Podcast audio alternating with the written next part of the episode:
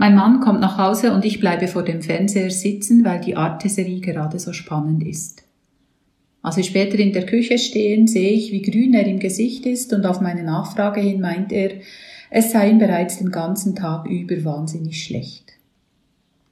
Mein Sohn meldet sich in der Philostunde, weil er etwas zu Schopenhauer sagen möchte, aber seine Lehrerin beendet die Stunde, ohne dass er zu Wort gekommen ist.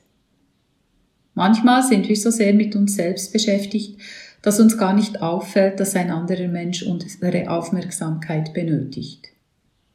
Sicher, es gibt Menschen, die ihr Unwohlsein klaglos aushalten und kein Mitleid wollen. Und es gibt auch Jugendliche, die über ein so gesundes Selbstbewusstsein verfügen, dass es ihnen nichts ausmacht, wenn sie mal nicht zu Wort kommen und ihre Meinung für sich behalten müssen. Und ja, es ist wenig sinnvoll, andere mit Aufmerksamkeit zu überschütten, wenn die das gar nicht wollen.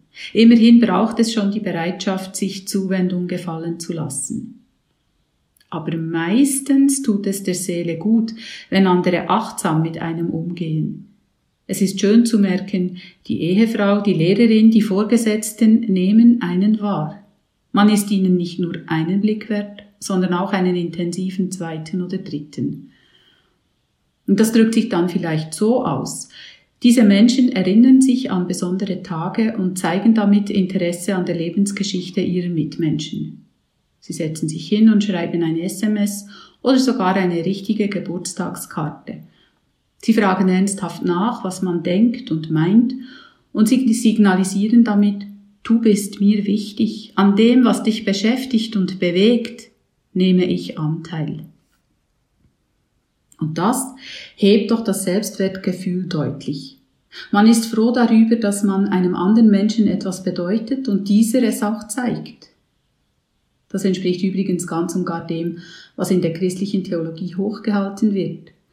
Die Botschaft von der bedingungslosen Liebe Gottes, die jeden Menschen fest in den Blick nimmt und ihn ansieht.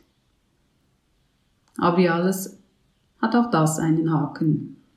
Denn diese Achtsamkeit im Miteinander erfordert eben beides. Echtes Interesse am anderen und die Signale, dass man selbst solche Achtsamkeit braucht. Man kann nämlich nicht immer wortlos erwarten, dass die Ehefrau, die Lehrerin oder die Vorgesetzten wissen, was man gerade wünscht und braucht. Gelegentlich kann es sinnvoll sein, die Eigenbedürfnisse deutlich anzumelden. Als Kind habe ich zum Missvergnügen meiner Eltern, denen das peinlich war, immer allen verkündet, dass ich demnächst Geburtstag hätte. Damit waren mir die Gratulationen und auch kleine Geschenke sicher. Und heute? Heute erzähle ich im Nachhinein, dass ich hurra wieder ein Jahr älter werden durfte, gestern übrigens. Und ich weise freundlich und bestimmt darauf hin, dass ich meine Wortmeldung noch aufgerufen wissen möchte, und was mich plagt und schmerzt, das sage ich denen, die es erfahren sollen. Und wenn jemand von selber merkt, wie es mir geht und mich daraufhin anspricht, weiß ich, bei diesem Menschen bin ich gut, nein, bestens aufgehoben.